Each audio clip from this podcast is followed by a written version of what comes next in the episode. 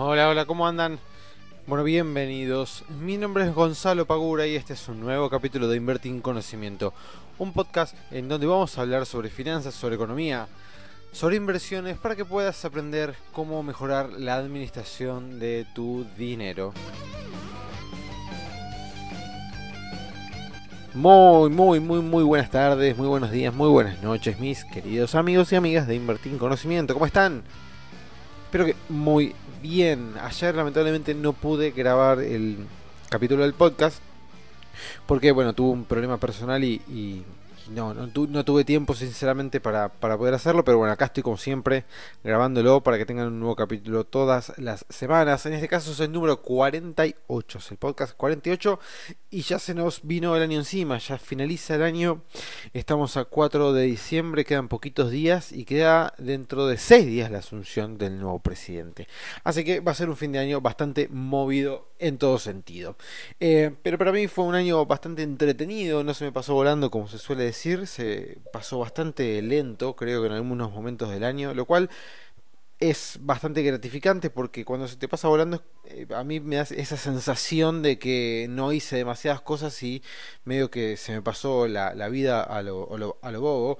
Y, y, la verdad es que este año hice varias cosas, se cumplieron bastantes objetivos, todavía quedan más y me falta escribir los objetivos que tengo, tanto personales como eh, profesionales para el año que viene, que seguramente lo voy a estar haciendo en estas semanas y les, les recomendaría a todos y todas los que me escuchan que lo hagan eso. Me parece que es una muy buena práctica porque mm, te vas fijando metas, te vas fijando objetivos para el próximo año y eso de alguna manera te condiciona a cumplir em, cosas que si no te sentaras dos minutos a pensarlas, quizás ni siquiera eh, las harías.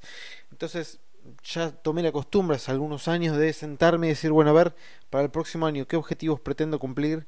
¿Cuáles son mis metas de, en el, próximo mes?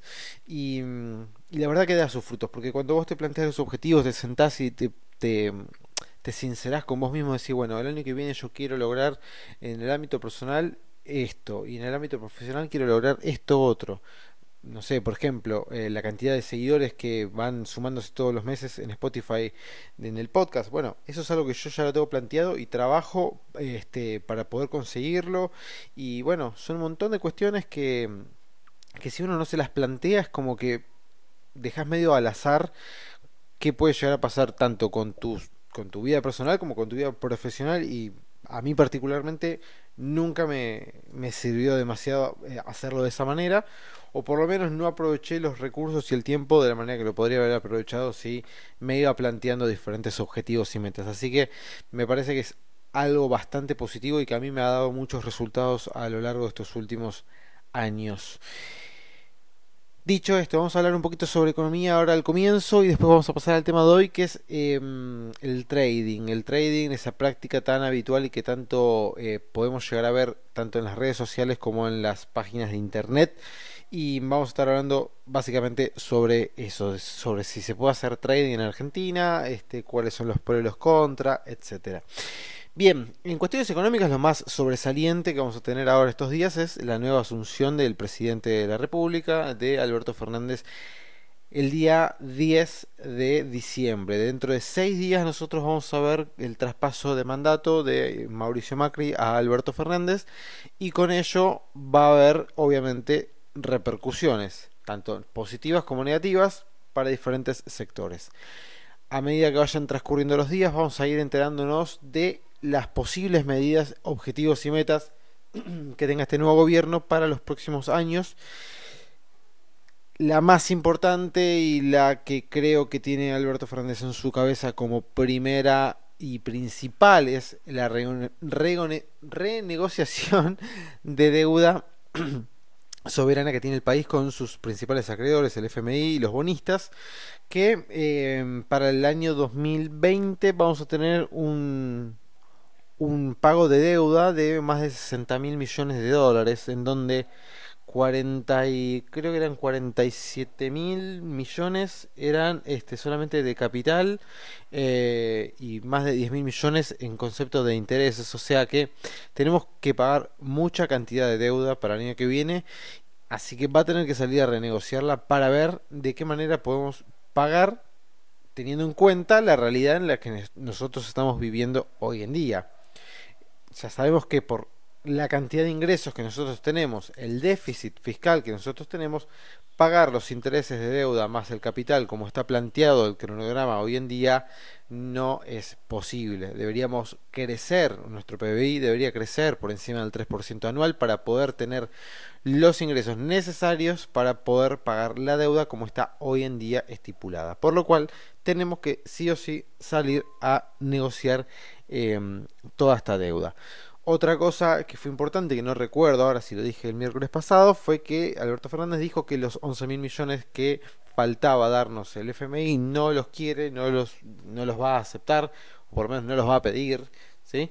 Em, para no seguir acumulando deuda dentro de toda la cantidad de deuda que hoy tenemos. El ratio de deuda que tenemos de eh, deuda versus PBI es del 80%. ¿sí? Es uno de los más altos de la región, teniendo en cuenta eh, que creo que nos, el que tiene más eh, deuda que nosotros acá en Latinoamérica es, Brasil, que es el 85%, si no me equivoco, según su PBI. Después tenemos a Chile, Bolivia, todos esos demás países están por debajo del 50%. Creo que Chile tiene un ratio del 20% de deuda sobre PBI. Por lo cual em, nos hace tener un problema importante de, de deuda. No porque el 80% de deuda sobre PBI sea algo impagable para ningún país, sino porque hoy en día teniendo una economía recesiva no lo podemos eh, soportar, ¿no? No, no hay forma de pagar esa esa cantidad de deuda. Sin ir más lejos, Japón en el 2016 tenía un 240% de deuda sobre su PBI. El ratio, cuando hacías el ratio de deuda sobre PBI, te daba un 240%. Entonces, hay países que están muchísimo más endeudados que nosotros, pero bueno, tienen un crecimiento constante y parejo que permite tener esos niveles eh, de deuda. Nosotros hoy en día estamos en recesión, ya hace dos años, no crece el país, sino que decrece, entonces es la situación bastante más delicada que tanto de países como Europa, Estados Unidos y países asiáticos, y también si lo comparamos con nuestros em, hermanos latinoamericanos, también estamos bastante complicados. Así que ese va a ser una de las mayores problemas con los que se va a encontrar este nuevo gobierno. Ya hay 13 ministerios que tienen nombre y apellido. Eh, se confirmó el jefe de gabinete que es Cafiero, el ministro de, Salud que es eh, Gilés y un, eh, un, par de personas más que ya están confirmados dentro del gabinete. Todavía no se sabe cuál va a ser el ministro de Economía. los van evidentemente lo están dejando para lo último. Y varios funcionarios que están hoy en día en el gobierno, como por ejemplo el presidente del Banco Central de Sandleris, el, este, el titular de la FIP y varios más ya han presentado sus renuncias a partir del 10 de diciembre a disposición de eh, la Casa Rosada del presidente para que, bueno, obviamente, que, si bien no es necesario que siempre haya un recambio de... Eh, de ¿cómo se llama? de presidente del Banco Central, de ministros, etcétera, pero generalmente bueno, se da que ante un nuevo gobierno y al ser gobiernos tan distintos unos de los otros, la gran mayoría de todos los ministros se van y pasan a ponerse ministros afines del otro partido. ¿Hay algún que otro ministro que puede llegar a, quedarse? Bueno, podría llegar a ser. Hernán Lacunza, por ejemplo, es alguien que está muy bien visto tanto dentro del eh, oficialismo como de la parte peronista.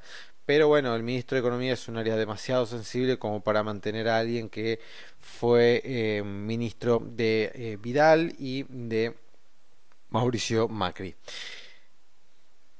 Bien, vamos entonces a comenzar ya a meternos de lleno con el tema que nos compete el día de hoy, que como les decía, es sobre el trading. ¿Qué es el trading? Bueno, puede llegar a encontrar en diferentes páginas de internet, foros o lo que fuere, em, distintas definiciones, ¿no? Pero básicamente el trading es una práctica en la cual se compra y se vende algún activo financiero y la cual se obtiene una ganancia en un plazo muy corto que puede llegar a ser de algunos minutos una ganancia por la diferencia entre el precio de venta y el precio de compra.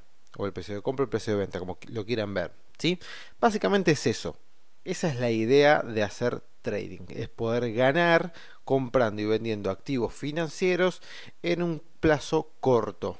Bien ahora generalmente me pasa bastante que y por, sí, por sobre todo los, los y las personas más jóvenes em, que empiezan a conocer un poquito el mundo de, de, las finanzas, este, porque leyeron o porque algún amigo les comentó o algo por el estilo, que la gran mayoría quiere empezar a invertir su dinero y hacer trading, es decir, comprar y vender em, algún activo financiero y hacerse de una gran cantidad de dinero. Hay bastante de, mentira dentro de lo que es eh, todo el mundo de, del trading, ¿no? Primero hay que aclarar que es una práctica del todo compleja, no es para nada sencilla, requiere de bastante experiencia, bastante conocimiento eh, de lo que uno está haciendo, ¿sí? O sea, si vos el día de mañana comenzás a, leer libros de trading, de análisis técnico y de, bueno, de cualquier otra cosa que esté asociado al trading y ya crees de que vas a empezar a ganar dinero a montones todos los días, te diría que estás bastante equivocado porque hacer trading y poder obtener ganancias eh, frente a los movimientos del mercado que tiene todos los días, conlleva una gran experiencia, un gran conocimiento de mercado, un gran conocimiento de los activos en los cuales uno está invirtiendo, por lo cual sería imposible que leyendo 2, 3, 4, 5 libros sobre el tema, sobre el trading, este, sobre análisis, etcétera, ya pueda salir al mercado a ganar fortuna todos los días. Eh, punto número 2, que es bastante falso, no vas a ganar todos los días, porque nadie gana todos los días, siempre en algún momento te va a tocar perder, por lo cual aquellas personas de vuelta que quieren salir a meterse en el mercado y hacer dinero rápido, fácil y sencillo, bueno, no lo van a poder lograr todos los días. Entonces, si están metiéndose en ese mundo y igual quieren intentarlo eh, sin tener una experiencia bastante importante, bueno, no se frustren si ven que tienen pérdidas. Y si llegan a tener pérdidas, por lo menos que sean lo más chicas posibles. ¿Sí? A ver, ¿qué es lo que pasa con el trading? El trading es muy atractivo en el sentido de que hay una gran cantidad de dinero puesta atrás de marketing con todo lo que tiene que ver las plataformas que te habilitan para este, hacer trading, ¿sí? lo que son algunos brokers extranjeros, etcétera. Después pasa un segundo este, planteo de que a nadie le gusta bueno, no sé si decir a nadie, ¿no? Pero la gran mayoría nos gustaría poder conseguir una gran cantidad de dinero en el corto plazo. A nadie le gusta eh, esperar mucho tiempo para tener eh, dinero. Entonces, esto, el trading lo que te dice, bueno, como es algo de corto plazo, es algo cortoplacista y las inversiones, como siempre las venimos planteando, son a largo plazo, como el trading es algo cortoplacista, es más atractivo, es como más inmediato. Y en un mundo en el cual hoy la inmediatez es la base prácticamente de todo, vos abrís, agarrás tu celular y los mensajes te llegan a los dos segundos, le mandás un mensaje por WhatsApp a alguien y a los dos segundos si tienes señal a otra persona le llegó. Si abrís el Instagram ves absolutamente todo lo que están haciendo los demás, el Facebook lo mismo, o sea, Hoy es todo inmediato. Cuanto más rápido mejor. Si te funciona internet un poco lento, si te tarda cargar la página de internet dos segundos más de lo que realmente te, de lo que normalmente te toma, ya te empezás a poner histérico. Entonces, hoy lo inmediato es eh, lo principal, o por lo menos es algo que busca muchas personas. Las personas hoy quieren inmediatez, ¿sí? Entonces, el trading, ¿qué es lo que te da? Bueno, justamente de eso. Te dice, mira, podés ganar dinero una gran cantidad de dinero en pocos eh, minutos o en pocos días. Quizás no se abrís una operación y al otro día la cerrás o la abrís en el mismo día y haces, un, haces este, una operación intradiaria que se llama. ¿Sí? Es más, hay algunos brokers, hay unos agentes de bolsa que te bonifican la comisión, una de las dos comisiones, o sea, terminás pagando una sola comisión, vos generalmente cuando compras y vendes, pagas comisión de compra y comisión de venta. Bueno, si haces eh, la compra y venta dentro del, de la misma rueda, dentro del mismo día, eh, te cobran una sola comisión. Entonces se te abarata la operación. ¿sí? Entonces, ¿qué pasa? Terminan vendiendo de que las inversiones eh, se puede facilitar mucho mediante el mundo del trading. Que de alguna manera vos podés ganar dinero comprando y vendiendo un activo como si eso fuese todos los días eh, redituable y posible de que nunca te equivoques y que nunca cometas un solo error y realmente no lo es. Con esto no quiero decir de que el trading o hacer trading o intentar hacer trading no sea algo este, posible. La realidad es que sí lo es. Lo es, totalmente lo es. Pero ¿qué pasa? Necesitas realmente tomártelo como un trabajo. Aquellas personas que viven haciendo trading trabajan de eso. No es que están trabajando en su trabajo en relación de dependencia común y corriente y al mismo tiempo hacen trading. No, no, no funciona así. Entonces, eh, la gente que vive del trading realmente es el trabajo de ellos. Se dedican a eso, se dedican a analizar los mercados, se dedican realmente a analizarlos de manera profunda, se dedican a analizar el mercado, en qué situación está, están con la pantalla enfrente a ver qué es lo que está pasando en distintas partes del mundo, porque está todo, el mundo está globalizado, entonces eh, si sale una noticia de que, no sé, eh, bombardearon un pozo eh, petrolífero, bueno, eso afecta a toda la región. Entonces, son un montón de cuestiones que hay que tener en cuenta, pero por sobre todas las cosas es que tenemos que tener realmente mucho tiempo, tomarse como un trabajo, trabajar de eso. Hay que tener mucha experiencia. Las personas que intentan hacer trading sin tener una experiencia previa realmente les va a ir bastante mal. A menos de que tengan una especie de mentor o guía, ¿sí? Que les pueda ayudar y eh, simplificar mucho el camino, sino tienen que tener realmente mucha experiencia, pasar por un montón de situaciones distintas, conocer realmente el mercado, cómo funciona, cómo se mueve, para poder sacar provecho de em, estas operaciones de corto plazo. De vuelta, el trading para mí es algo que se puede hacer, es recontra viable, pero necesitamos de mucho tiempo, mucha experiencia y no esperen que si ustedes comienzan a invertir 10 mil pesos a fin de año tengan 500 mil. Realmente no, no, lo van a, poder conseguir porque eh, estarían cayendo en una trampa de, de ideología que realmente es muy, es muy, es muy vaga, sinceramente. Eh, esto no lo digo porque sea un pesimista, sino lo digo porque yo también en su momento tuve 20 años, este, aparecieron eh, diferentes libros, eh, blogs y cosas por el estilo que me hablaban del trading y las maravillas del trading. Lo intenté hacer un montón de veces y me he pegado cada palo increíble. hoy en día lo, lo, si lo hago, lo, lo puedo hacer de una manera mucho, mucho más profesional y mejor, pero porque ya tuve un montón de situaciones que me sirvieron de enseñanza.